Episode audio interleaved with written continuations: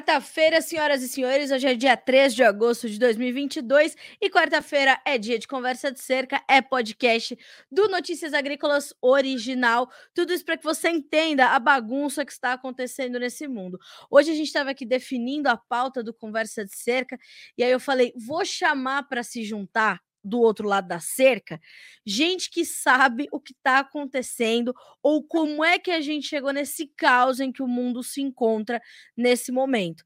Lá no início da guerra entre a Rússia e a Ucrânia, no dia 24 de fevereiro de 2022, eu entrevistei meu convidado de hoje, uh, que vou apresentar já já para vocês, que é um. Eu admiro demais o trabalho desse professor, que é mais um dos professores que o agronegócio me deu, e ele dizia o seguinte, Carlinha, atenção, porque a nova ordem mundial está sendo redesenhada, né? Então, a gente precisa entender que a gente não tem uma situação semelhante àquela da Guerra Fria, onde a, a, a, os Estados Unidos e a Rússia brigaram e a Rússia estava, de certa forma, isolada. Agora, a Rússia está isolada com a China. E isso ainda vai trazer muito pano para manga. Estamos caminhando para o sexto mês de guerra entre a Rússia e a Ucrânia. Não bastasse isso, a gente ainda pode listar uma série de outros acontecimentos que estão ajudando efetivamente a bagunçar a nova ordem mundial ou o, a reconstrução da ordem mundial. Se ela vai ser reconstruída em meses, em anos, a gente não sabe, mas é por isso que a gente puxou para o outro lado da cerca o professor Leonardo Trevisan, que é professor de Economia e Relações Internacionais da ISPM. Professor, seja bem-vindo a este podcast, é sempre um prazer falar com o senhor, é sempre muito aprendizado que a gente tem depois das nossas conversas. Obrigada. Obrigado a vocês pelo convite. Boa tarde, Carla. Boa tarde a todos que nos escutam. É muito, é muito gratificante participar do seu programa sempre.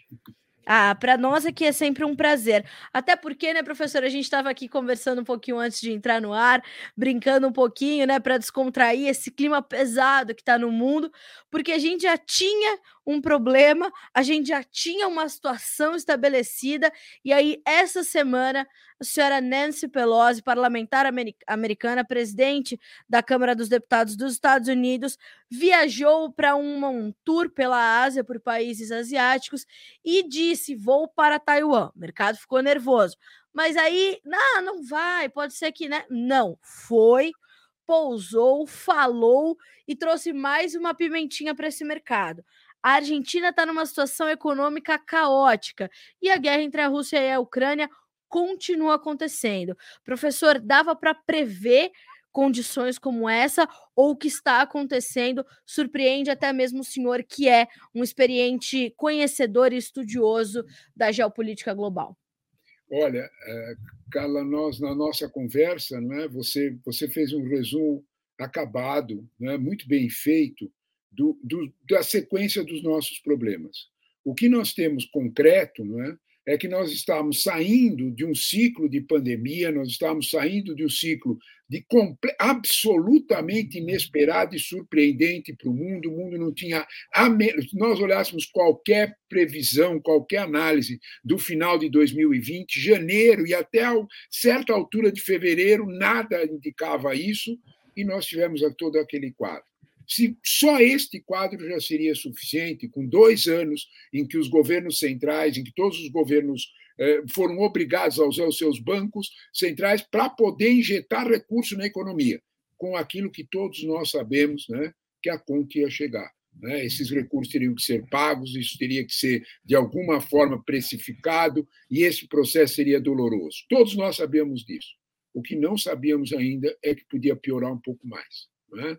E piorou, sim, com a decisão da Rússia de invadir a Ucrânia, uma decisão que é absolutamente forte para um redesenho completo do mapa geopolítico, geoestratégico do mundo.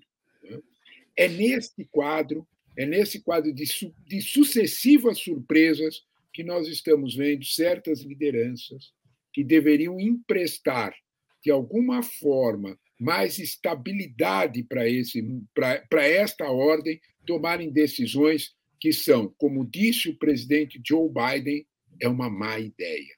A expressão não é minha, não é sua, é do presidente Joe Biden. Suponho eu que ele sabe muito bem por que usar essa expressão. A pergunta que fica é por que, que uma experiente líder como a, a, a deputada Nancy Pelosi, com mais de 40 anos de convivência em Washington, na Câmara dos Representantes. Por que dessa decisão? É claro que uma decisão como essa vai emprestar muito mais instabilidade a um mundo que não precisava de nenhum fator mais para isso.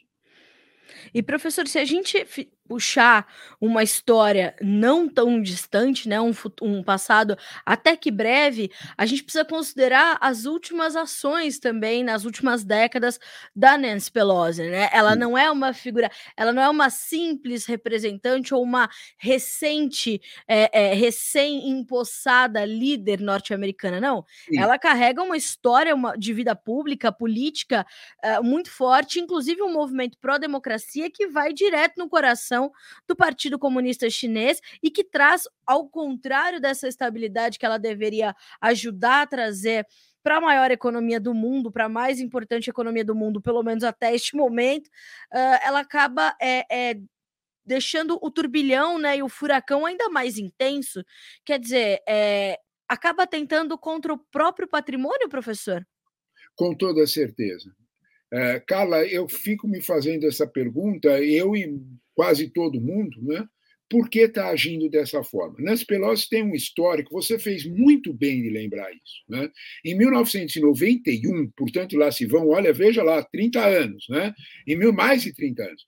Em 1991, Nancy Pelosi fez uma, uma atitude inesperada em uma visita diplomática super organizada pelo, pelo, pelo Departamento de Estado americano, e ela visitava Pequim, né? e ela literalmente fugiu, fugiu da comitiva norte-americana, se deslocou para a Praça da Paz Celestial, é ali onde tinha ocorrido dois anos antes um massacre de estudantes que a China não queria de modo nenhum continuar a lembrar, e estendeu uma faixa, né, denunciando o massacre para toda a imprensa internacional. Aquilo foi de uma, de uma atitude assim extremamente provocativa para os chineses. Claro. Os resultados foram os piores possíveis. É claro que 1991 não é 2022. A China não tinha a força militar que ela tem hoje. A China Também. não tinha a força econômica que ela tem hoje. Para os Estados Unidos não era conveniente, porque eles iriam perder um bom aliado comercial. Graças a Deus, a situação foi contornada como uma atitude inesperada da própria de uma deputada. Só que ela não era ainda o cargo que ela tem hoje. Ela é a presidente da Câmara dos Representantes, com um forte poder político e institucional. Os chineses, ao que parece, estão preferindo mais se aproximar da diplomacia, dos cargos da, da estrutura institucional do Departamento de Estado americano, dos próprios militares americanos que desaconselharam a visita e principalmente do próprio presidente Joe Biden, que textualmente procurou evitar essa visita. Porém, ele, os poderes são muito separados nos Estados Unidos. O Joe Biden não tinha poder algum de proibir Nancy Pelosi de fazer isso. Ele é o chefe do executivo. Ela é a chefe, literalmente, do poder legislativo. Ela é a terceira na linha de sucessão. Exatamente. Os chineses que... preferiram ficar com o outro lado e não com ela. O que. É, e num quadro normal, se é possível a gente dizer isso em 2022, mas num quadro normal, isso já seria preocupante né, professor? Em 1971, o presidente americano Nixon assinou um Sim. comunicado lá de Xangai reconhecendo que a China era uma só, incluindo Taiwan. Então, Sim. a gente não, né, isso está ainda vigente. Aí, num quadro normal, isso já seria ruim, já seria considerado provocativo, já seria, como disse o próprio Xi Jinping, uh, uma farsa completa, provocativo, um caminho sem volta e tudo mais. Aí a gente puxa isso de duas pontas, né, professor? De um lado, a Rússia estando em guerra contra a Ucrânia e também acaba se opondo ao Ocidente de uma forma muito clara. A gente sabe que a gente tem a OTAN se pronunciando e tudo mais, sem um apoio efetivo, é, ouso dizer aqui, aí o senhor me corrija se eu estiver equivocada, mas sem, sem garantir um apoio efetivo uh, aos ucranianos que estão sendo devastados por essa guerra, e uh, a Rússia com um apoio muito forte da própria China, né? Ou, ou, um apoio no sentido de um, um suporte emocional e psicológico, dizendo: não, Putin, somos amigos. O senhor me falou isso também numa outra entrevista, numa Sim. outra oportunidade. Durante os Jogos de Inverno, selaram essa amizade, tornaram pública essa relação, Sim. e isso agrava tudo, né, professor? Olha, é, Carla, você tocou num ponto que é muito sensível, né? A, as amizade, a amizade entre a China e os Estados Unidos é uma amizade que, nos últimos anos, principalmente após a chegada do presidente Trump ao poder, está sendo posta à prova. Né? Vamos, vamos, vamos, vamos deixar as coisas mais claras agora no nosso passado muito recente. Naquele telefonema famoso de uma semana atrás, né? o famoso telefonema em que Xi Jinping avisa: quem brinca com fogo acaba queimado. Né? Isso. Qualquer dona de casa sabe falar para as suas crianças: não brinca com fogo, vai queimar. Né? É. Aviso sábio que qualquer um pode entender. Né? Nesse mesmo telefonema, já de antes, o presidente Biden reconheceu para Xi Jinping que aquelas conversas em que Jake Sullivan foi enviado a Pequim tinham sofrido efeito. Quais eram as conversas? A China foi alertada pelos Estados Unidos que o custo de rearmar a Rússia, de entregar armamento sofisticado para a Rússia. Vamos falar português claro. Não é? A Rússia precisava de drones muito sofisticados para enfrentar a chegada de um tipo de drone que estava vitimando muito as suas tropas. A China tem esse drone. Os Estados Unidos avisaram: não dê. Não dê, porque o seu custo vai ser alto. Exato. Nós vamos cortar relações comerciais conosco e com toda a Europa. Seja por um motivo, seja por outro, seja por uma proximidade com os Estados Unidos, seja pelo medo comercial, a China, vamos deixar isto bem claro, como reconhecer os militares americanos, não entregou esses drones. A China não fez apoio militar sofisticado. Ela ficou no discurso diplomático e, e, de alguma forma, na compra de petróleo, relações comerciais. Os americanos reconheceram isso ponto a ponto. Sim. E exatamente por isso Biden pediu o telefonema para Xi Jinping para dizer: olha, nós vimos, nós reconhecemos essa parte e percebemos que você está interessado em algum tipo de equilíbrio. O tom dessa conversa, Carla, é chamar a China para talvez ser uma espécie de árbitro, ser uma espécie de negociadora quase velada para desenhar um outra paz. Ou sentar com essa confiabilidade para redesenhar o mundo pós-Ucrânia. É disto que nós estamos falando. Não adianta nós sermos cegos. Não existe diretamente uma guerra Ucrânia versus Rússia. Existe sim um confronto muito forte entre China e Estados Unidos para a hegemonia no mundo. Este é o ponto. Quando nós olhamos para esse quadro, nós percebemos a importância desse reconhecimento americano. E percebemos também, cara, a imprudência, a expressão não é minha. Foi uma atitude imprudente. A expressão é de uns jornalistas mais preparados do mundo para analisar uh, política externa. Thomas Friedman, hoje no New York, ontem no New York Times. Sim. Que a, a atitude foi imprudente. Thomas Friedman acompanhou, é, é, um jornalista com mais de 20 anos de experiência só na guerra Israel-Palestina. Só. Mais de 40 anos de observação, cobriu muitos lugares. Sabe muito bem do que está falando, vivíssimo, muito experiente. Chamou a atitude da, e democrata, já recebido em almoço só ele Biden. Um homem que não escondeu que tem profissão de fé da democracia, vive em Nova York, aquele quadro normal. Quando nós olhamos para isso, e ele diz é uma atitude imprudente, reconhecendo sim, isto não significa tirar a razão moral da Nancy Pelosi de condenar atitudes ditatoriais da China. Justamente. Isso é uma outra coisa. Sim, sim. É uma outra. A perseguição aos uigures, a questão de Hong Kong, a própria questão do tratamento para Taiwan. Porém, há dois pontos. Primeiro, como o presidente Biden assinalou com todas as letras, nós continuamos adeptos da política de uma só China. Em outras palavras, Taiwan é território chinês. Ponto. Exato. Isso aí um dia será resolvido, não agora. Dois, nós temos confiabilidade na ação com os chineses. Os chineses revelaram responsabilidade nesse processo. Não era necessária essa visita. Talvez a gente precise olhar isso para aquele olhar que nós devemos ter sempre em relação aos políticos. Os políticos aqui na China, na Nigéria, no Senegal, no Uruguai, e eu acho que até em Marte, se tiver políticos em Marte, políticos em Marte só pensam numa coisa: o voto. Exato. Como é que eu arrumo o voto?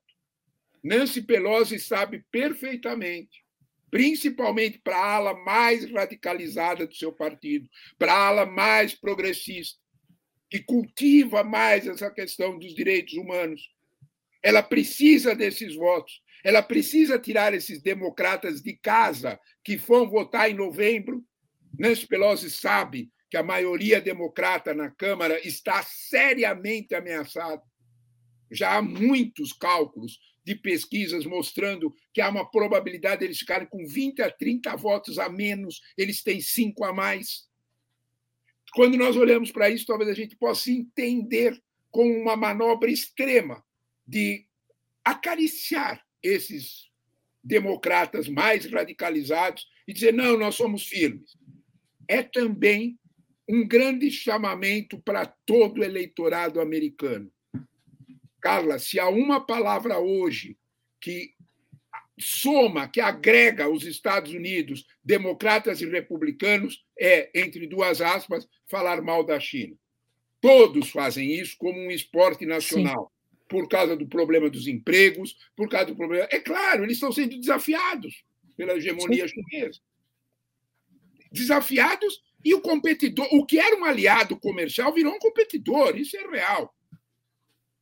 Agora, como diria em qualquer, qualquer boa eh, cidade do nosso interior, vamos devagar com o andor, porque o santo é de barro, não é? Vamos e é, e é tão interessante ouvir o senhor, né, professor? Essas amarrações todas são completamente necessárias para a gente entender o momento que a gente está vivendo. E o senhor puxa um ponto que para mim é nevrálgico nessa discussão: é a gente fazer duas análises paralelas.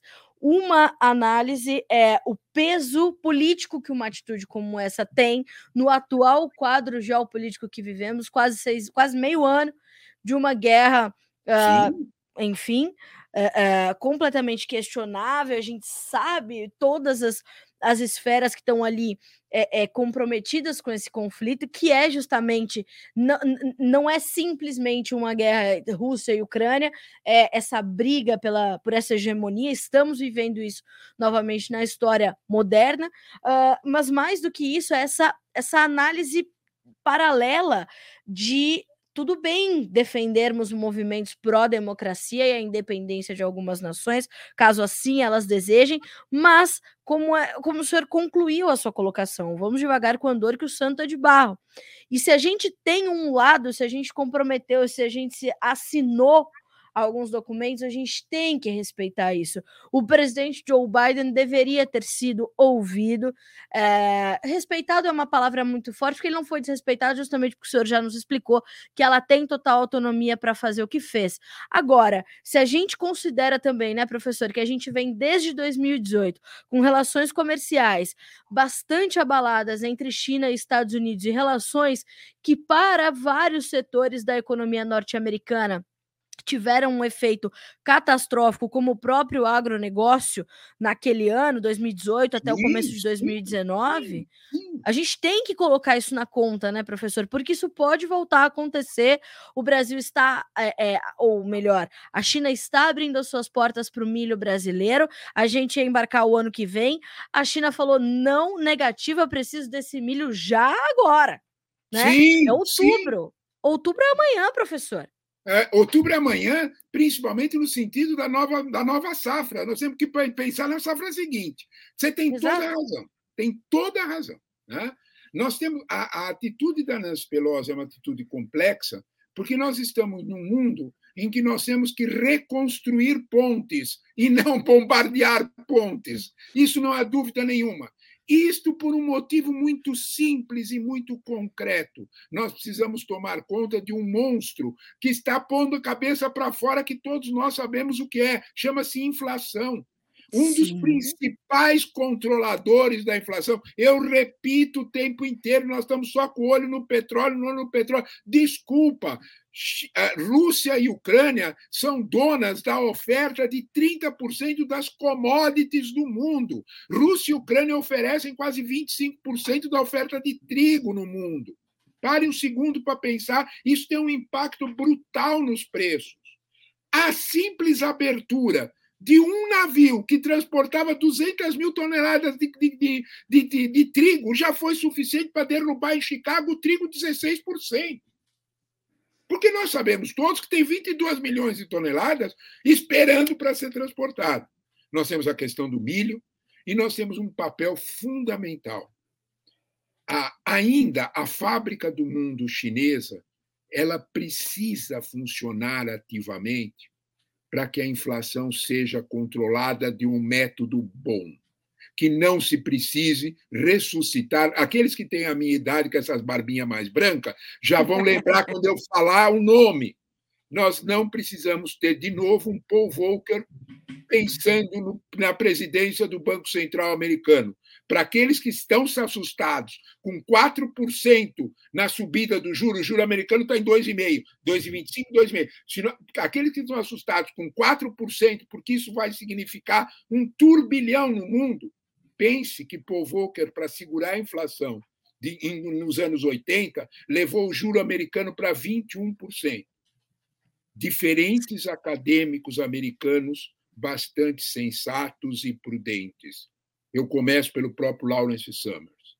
Estão alertando que talvez, dado o impulso inflacionário, dado o que nós tivemos de problemas com a epidemia, nós precisamos talvez subir um pouco mais os juros do que os 4% para efetivamente conter o dragão inflacionário. Se nesse momento nós fecharmos as portas aos produtos baratos chineses que equilibram a inflação no mundo inteiro, isto não é conveniente. Isto não é conveniente para nenhum cenário econômico. É neste quadro, é pensando neste quadro, que efetivamente os acadêmicos americanos ficaram muito preocupados em um distanciamento muito forte entre China e Estados Unidos do ponto de vista das negociações comerciais. Essas barreiras não foram rompidas, graças a Deus. Então, de alguma forma, nós temos essas barreiras mantidas. Eu repito, de algum modo, essas pontes permanecem abertas. Sim, aconteceu um bombardeio numa dessas pontes com a doutora Nancy Pelosi. Paciência. Parece que os chineses compreenderam a situação mais uma vez. E isto está anotado no Departamento de Estado americano e principalmente no Pentágono. É um dois, hein, professor? É um dois para dar uma meia volta e acabar com essa compreensão toda, né? Ah, não há dúvida nenhuma. Basta um piloto inexperiente, Carla. Você tem toda a razão.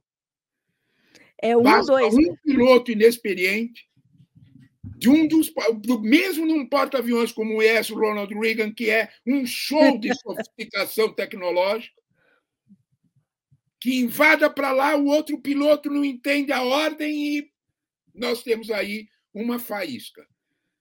Eu quero lembrar que o experiente secretário-geral da ONU, há três dias atrás, Antônio Guterres, fez um alerta ao mundo de que nós estamos nos aproximando muito menos, muito mais do que, do que devíamos de uma hecatombe nuclear, de um acidente nuclear, de uma. Ele usou a palavra aniquilação. Eu acho que nós devemos levar isso em conta, sim. Ele, ele foi é, muito contundente no momento da, da assinatura do acordo Rússia com a ONU, Ucrânia com a ONU, é, pessoas, né, para a criação do corredor de exportação de grãos ali pelos portos do Mar Negro, numa atitude completamente necessária para esse momento. O senhor acabou de falar sobre esse dragão inflacionário que não para de cuspir fogo na economia global, já alimentando o processo de uma recessão batendo as portas da Europa, dos Estados Unidos. A gente nem falou sobre isso.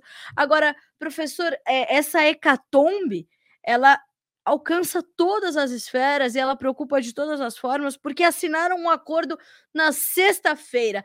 No sábado, uma, uma das estruturas do porto, do porto de Odessa foi bombardeada pela Rússia. Não deu nem tempo da gente celebrar o acordo, professor. Já na, nada mais é definitivo tudo está completamente fragilizado, as relações estão completamente rasas, finas como gelo, né, professor? Não há dúvida nenhuma. Eu fiquei. Eu, eu, você pode parecer brincadeira minha. Eu não acreditava no sábado de manhã, quando as agências internacionais começaram a dizer aquilo. Eu falei, deve ser um, um engano, isso não tem sentido. Fake tinha. news. É, tinha. tinha. Né? Porque provavelmente, como nós dissemos, talvez o ataque não tenha aquela direção, talvez tenha sido para mirar um determinado empresário que os russos queriam Talvez tenha sido um alerta de que os ucranianos precisavam efetivamente cumprir o acordo que os russos estavam vigiando. São muitos Cs. O fato real, e isso me deixou mais tranquilo, é que o navio saiu. O Sim. primeiro navio cumpriu a rota. Esse é o fato real. A Marinha Russa, que tem absoluto controle do Mar Negro, não vamos ser inocentes, ela permitiu e, o, e a rota foi cumprida. É verdade que algumas concessões feitas aos russos foram importantes. A primeira delas é que os russos vão passar a ter o direito de fazer as companhias de transporte marítimo e as companhias de segurança que fizerem acordo com os russos não sofrerão sanções. Isso é muito importante. É, de alguma forma, isso é importante para nós brasileiros, porque essas sanções podiam encarecer principalmente o transporte de fertilizantes. Não vamos nos esquecer que a partir de outubro nós precisamos renegociar a nova safra de fertilizantes e do ureia principalmente, potássio, com os russos. Eles são donos ainda de, vamos, numa carga baixa, 25% da nossa oferta, se não mais. Em alguns produtos específicos, mais, bem mais do que isso. Então, todo mundo que olha a palavra fertilizante com preocupação, pode ficar mais tranquilo com esse acordo. Ótimo. Esse acordo é operacional? É. O que é que ele traduz? Um status quo da guerra da Ucrânia. Isso é um fato. Ele traduz que a, que a Rússia, de alguma forma, está suficientemente sólida naquele, naquela fatia de território no leste ucraniano, que vai desde Kharkiv, lá no norte, até Odessa, no sul, de que esse território é território praticamente que eles vão cobrar dos ucranianos. A questão está em quanto tempo os ucranianos e qual é a composição política, qual é a equação política que vai permitir sentar na mesa de negociações. Esse bombardeio ele, ele acelera esse A Ucrânia está. E, e quando nós olhamos para o movimento da diplomacia europeia, a gente percebe que a diplomacia europeia já dá isso como um fato consumado. Sim. Os franceses têm uma expressão perfeita para definir isso. Isso é uma ação de fait accompli. Isso não adianta discutir mais. É muito difícil retirar os russos de lá. Porque esse é o preço cobrado, já desde antes, para os movimentos na Ucrânia de estender o, o, a proteção da OTAN. Então, quando nós olhamos para esse quadro, e você lembrou muito bem, acordos têm que ser respeitados. Em 1991, como mostrou a revista Die Welt, a revista alemã, o, o James Baker falando pelo presidente Bush, Gorbachev pelos russos e Helmut Kohl pelos alemães, já que estavam de olhos abertos na reunificação alemã, assinaram um acordo com Gorbachev, garantindo que a Alemanha Oriental seria a única que passaria toda a cobertura que havia para lá. Esse fato é o fato que, de alguma forma, os alemães se pegam a ele para dizer vamos sentar com os ucranianos e conversar. A realidade está, de alguma forma, delineando, no caso da Ucrânia, mapas mais definitivos da nova geopolítica naquele, naquele contexto. Esse, nós... esse fenômeno vai ter o seu preço na diplomacia ocidental como um todo. E é melhor ter os aliados chineses, ter a China como um aliado nesse redesenho, do que ter a China como um competidor direto. Ah, com certeza. E nós pensávamos que nós tínhamos em 1991, nas, no final da década de 80, início da década de 90, né, professor? Nós achávamos que nós tínhamos líderes radicais, me parece que eles puderam é, vir numa versão atualizada e talvez ainda mais radicais, né? Quando a gente pensava no Gorbachev, era uma coisa louca. A gente pensava, meu Deus, o que vem por aí? E o Vladimir Putin, se a gente vai buscar também a história do Vladimir Putin, a gente consegue entender completamente esse comportamento é, bem peculiar dele e, naturalmente, essa proximidade com o líder chinês Xi Jinping, é, principalmente diante do, do, do atual momento da economia global, né, professor? Sem dúvida nenhuma, sem dúvida nenhuma. O maior risco da guerra da Ucrânia, de nós termos deixado a guerra da Ucrânia acontecer, né, e nós, eu digo o Ocidente, é de, de, tirarmos, de sairmos de perto daquele conselho eterno de Henry Kissinger. O Ocidente não pode permitir que esses dois gigantes fiquem aliados China e Rússia. Kissinger Professor... foi muito hábil de fazer essa divisão. Observe que os russos estão fazendo de tudo para que os chineses se acomodem ao preço do petróleo que o russo quer vender. Não há dúvida nenhuma. Veja, Carla, os russos estão vendendo petróleo para os chineses 25% mais barato do que o Brent. 25%. 20% para os indianos e de 15 a 20 para o resto dos países asiáticos.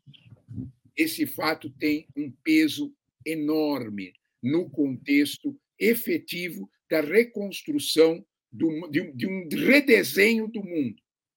Nós estamos vendo três países, China, Índia e Rússia, criando uma matriz energética comum. Isto não é conveniente para o Ocidente. Mais do que nunca, talvez nós tenhamos que nos aproximar novamente dos russos e oferecer espaços alternativos nessa negociação energética.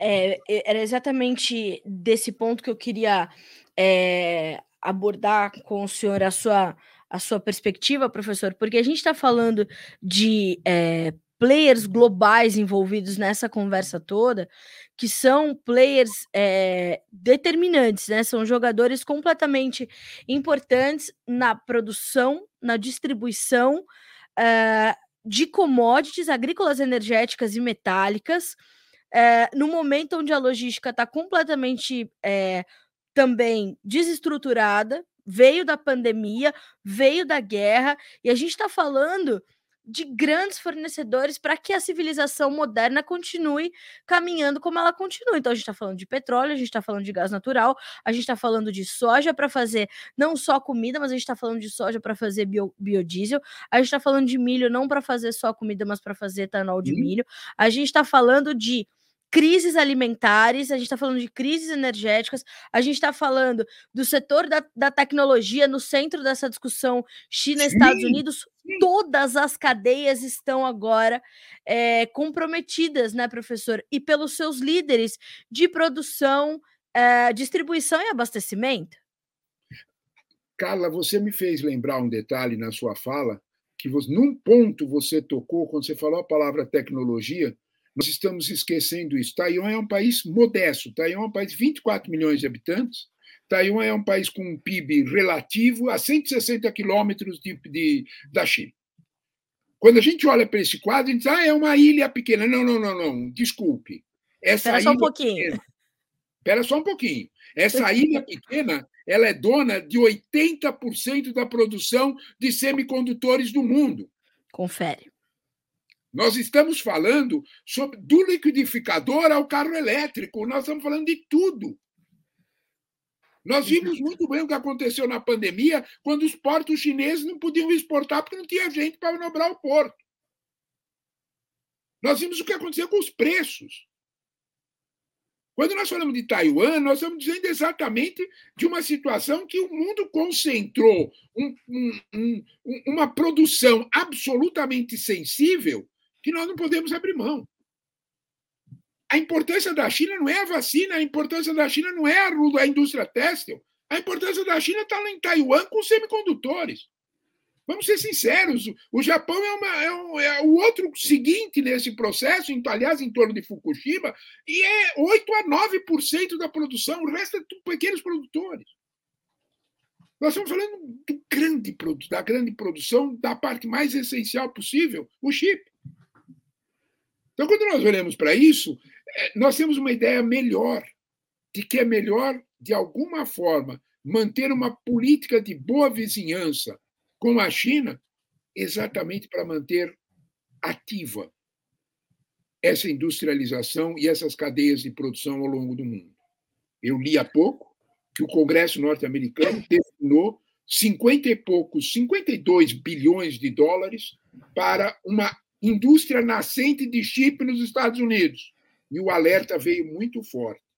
Levará anos, para eles não sabem quantos, para que a gente chegue perto de uma estrutura produtiva semelhante à de Taiwan. E nós estamos falando da maior potência tecnológica e científica com as universidades que tem nos Estados Unidos. Então, de algum modo, cautela e caldo de galinha, quando nós falamos sobre o futuro imediato e grandes rupturas nas cadeias produtivas. Como você disse, a matriz energética é, vamos dizer desta forma, o alimentador central desse processo. Mas não é só. Esse processo empurra a inflação, esse processo rouba recurso, esse processo atormenta o mundo. Vamos pensar mais em termos de estabilidade do que em termos de confronto. Professor, lhe preocupa uh, o, comporta o comportamento dessas, principalmente das economias mais fragilizadas por todo esse processo, enquanto os gigantes brigam, as economias emergentes, os, os países pobres, né, que estão ali mais vulneráveis e que são francos importadores de comida, sofrendo com isso. Uh, isso tende a se agravar, essa crise alimentar pode se intensificar, a insegurança alimentar pode ser um uma sombra maior ainda do que a gente está vendo agora, há uma preocupação quando a gente pensa em demanda por comida, ou porque estamos falando de comida, uh, o impacto pode ser um pouco menos intenso?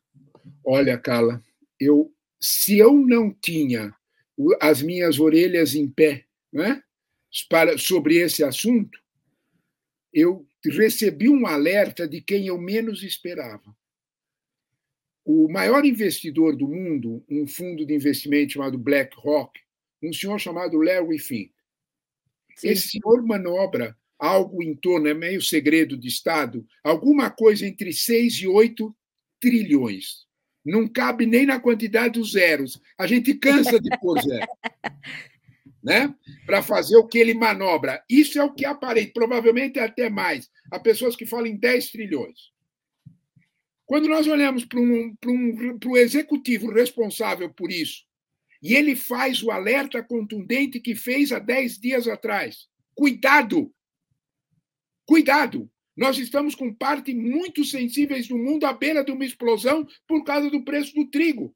Nós estamos. Isso. A fome já está presente. Não sou eu falando, você falando, ou qualquer liderança mais radicalizada. É Larry Flink, é, é, o, é o presidente, é o, o, o, o CEO de um, de um fundo de investimento como esse. Será que nós não estamos indo um pouco demais descuidados? para que alguém do mercado financeiro, para que alguém que, que, que você olhe e diz, essa pessoa não está preocupada. Como não? Ele está olhando para a realidade e dizendo isso vai atingir em cheio os meus negócios. Se alguém tem alguma dúvida, por favor, leia, os, leia a tragédia grega. A fome, a fome, é a pior dos conselheiros, está lá. Então, portanto, é, é, cuidado. Né? De algum modo, há uma necessidade mais ou menos presente de que nós tenhamos um pouco de cautela em relação a esses países no norte da África, no sudoeste da Ásia, e mesmo em países na América Central e América Latina, Sim. que tem no peso da, no preço da comida um fator explosivo impossível de ser contido. É esse o alerta. Então, quando, nós, tá... nós imaginamos que o trigo ucraniano e que os preços de, de, dos alimentos, e principalmente dos fertilizantes, quem cuida de agronegócio sabe muito bem do que eu estou falando, quanto é o peso do fertilizante na definição do custo da safra. Então, quando, quando nós olhamos para essa situação, de, de alguma forma, nós espera aí, nós temos que traduzir isso em estabilidade e em alimento real para essas pessoas. Porque o custo disso será muito grave. Eu não tenho nenhuma dúvida. Até porque, né, professor, a gente está falando de uma situação é tão caótica e surpreendente que a gente está falando de países que é, costumavam ser grandes produtores e exportadores de alimentos, além de garantir o abastecimento interno, o abastecimento adequado e pleno dos seus países, é, e hoje sofrendo com isso. É o caso da Argentina, por exemplo. E ah. o produtor que consegue plantar e colher, porque além de tudo, quando a gente fala de agronegócio, de produção agropecuária, a gente está falando de inúmeros fatores sobre os quais o produtor não tem controle, como o clima, por exemplo, que tirou 40 milhões de toneladas toneladas de soja, só de soja, fora o milho da safra 21-22 da América do Sul. E a gente olha para a Argentina, a gente vê, professor, o produtor de, de, de, de grãos argentino segurando a soja tal qual fosse ouro para garantir alguma, alguma segurança para sua atividade, porque se vende fica com dólares na mão, que em algum momento serão revertidas para pesos argentinos, completamente desvalorizado, uma economia com uma inflação altíssima, qualquer é, estímulo ou ajuda ou olhar mais acolhedor do governo não, não se conta com isso pelo perfil deste governo, já passamos por isso em outra, em outra circunstância. A gente vê a Argentina completamente é, exposta a uma situação como essa, onde poderia estar entregando mais alimentos ao mundo, com menores taxas de exportação, deixando menos para o Estado, porque são 33% a hora que a Argentina exporta farelo, a hora que exporta óleo, a hora que exporta soja em grão. A gente está falando de elevadíssimas retenções ainda para milho e para trigo, pouquíssimo competitiva, tem o seu produto ali, o produtor não se sente seguro para vender, ela poderia estar. Tá gerando receita, gerando renda, ajudando a segurar a economia do país, mas não. A gente vê uma oferta represada e um país é, completamente fragilizado. Tudo surpreende nesse momento, né, professor? Com toda razão. Olha, eu vejo uma situação na Argentina, no fim de semana, na sexta-feira, em que Martin Guzman é, é, saiu, né, Sim. demitiu, e, e, e, o governo argentino nomeou quase que uma ministra da Economia pro tempore, né, uma situação engraçadíssima até, né, dramática. Sim. Pro tempo, porque ela ficou 24 dias apenas. Né? É, é, quando nós olhamos para esse quadro, né, no, naquele dia que, que, que Guzman caiu, as lojas da Grande Buenos Aires elas preferiam não vender. Exatamente. Porque o, o, o, o proprietário do, do, bem, fosse ele qual fosse, uma geladeira ou uma bolsa, ele não sabia se ele estava vendendo a, correto ou não. Ele não sabia como ia repor aquele bem. Ele não sabia se ele estava fazendo um bom negócio. Esta situação atingiu o grande produtor rural argentino. É o, o quadro que você descreveu é o mesmo do vendedor de bolsa na Grande Buenos Aires. Sim. O vendedor não sabia se, ao, ao, ao negociar sua safra de soja, suas milhares de toneladas de soja, ele estava ele tava negociando a tonelada de soja a que dólar? Qual é o valor? Isso vai ser suficiente quando eu transformar isto em pesos para eu comprar os fertilizantes e, e, e, e, iniciar a nova safra? Esse ponto é dramático. Esse ponto da instabilidade econômica, da instabilidade política, roubando a racionalidade econômica, é complicado. Isso está acontecendo em muitas regiões. A Argentina é o exemplo mais acabado desse processo. A América Latina tem alguns outros países na mesma toada. Então, nós temos, de alguma forma, que perceber que uma necessidade muito rápida, muito pungente de estabilidade, de controle, de percepção de alguns princípios basilares da economia que precisam ser respeitados. O agronegócio vive disso tanto quanto a indústria, tanto quanto a prestação de serviço. Essa gente... situação precisa ser cuidada e bem preservada. Na nossa abertura de mercado hoje, né, professor, eu fui muito questionada aqui pela nossa audiência sobre essa, é, esse, as commodities agrícolas e as, as demais também, elas têm esse, claro, né, elas vão caminhar também fazendo análises paralelas, elas vão olhar, ora, para os seus próprios fundamentos, oferta, demanda, quando a gente pensa em, em agricultura uh, e pecuária, por que não? Vamos olhar para o clima, vamos olhar para isso, vamos olhar para aquilo. Mas quando as commodities agrícolas elas são olhadas como ativos financeiros tão somente, né, professor? Não tem choro nem vela. Se é um dia de aversão ao risco, se é um dia difícil para o mercado, esses grandes fundos, esses, esses é, é, direcionadores do, do, do, fluxo de dinheiro que precisam fazer o dinheiro rodar e dar lucro, ou a situação vai ser ainda pior, eles vão olhar para aquelas commodities tão somente quanto, como ativos, vão tirar dinheiro dali, vão fazer os preços caírem e as coisas vão se intensificando. Então, assim a gente é muito questionado, ah, mas o mercado financeiro faz as commodities agrícolas caírem no momento onde os nossos estoques de soja são completamente apertados, mundo afora? Sim, meus amigos, vai acontecer, né, professor? Vai acontecer porque está tudo muito desorganizado. É exatamente isso, né? Como você dizia para a sua audiência, e eu vou dizer daqui a alguns minutos para os meus alunos, né, que eles já estão, a, já estão à minha caça, né? É, é o mercado financeiro, né, ele, ele não é culpado da situação financeira, não é ele. Ele, ele é Exato. só o termômetro. Ele é só o termômetro. Né? Ele, ele, ele, de alguma forma, ele só mostra para a gente né, a quanto está o preço da moeda. É só isso. Né? Então, de algum modo, quando nós pensamos que o mercado financeiro ele, ele constrói o valor, cuidado, não é isso. O mercado financeiro ele, ele negocia sobre esse valor. O valor não é construído por ele. O valor é construído por aquilo que nós estávamos falando na pergunta anterior, pelos princípios básicos da economia que sejam respeitados. Quando você faz retenções e inviabiliza o negócio a próxima safra, a culpa não é do mercado financeiro. A culpa é das retenções. A culpa é claro. A, a culpa é do processo através do qual você está interferindo na estrutura de mercado, avançando sobre ela e desestruturando uh, contratos assinados. É disso que nós estamos falando. Então, quando nós olhamos para isso, o mercado financeiro não age, ele reage. É desta realidade. Não adianta a gente tapar o sol com a peneira e procurar culpados por uma situação muito densa talvez nós tenhamos que olhar mais para a realidade política e menos para a realidade financeira.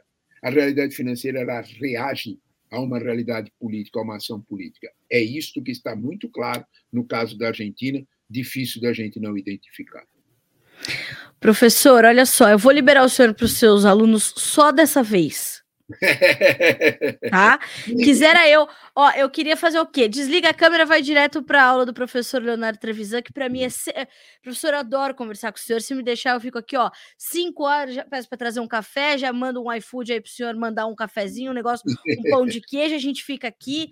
Professor, sempre um prazer ter você é, aqui conosco. O senhor é, é, não é à toa que é professor, a sua paciência, a sua didática e a sua é, capacidade de unir os pontos é muito é, impressionante, né? Eu sempre aprendo muito cada vez que lhe entrevisto. Hoje, nesse podcast, que para mim é um espaço é, onde eu gosto de trazer essas ideias, de ter essa conversa mais fluida e sair do engessamento das entrevistas, né, naquela dinâmica de pergunta e resposta, e o senhor poder dar essa aula que deu aqui no Conversa de Cerca.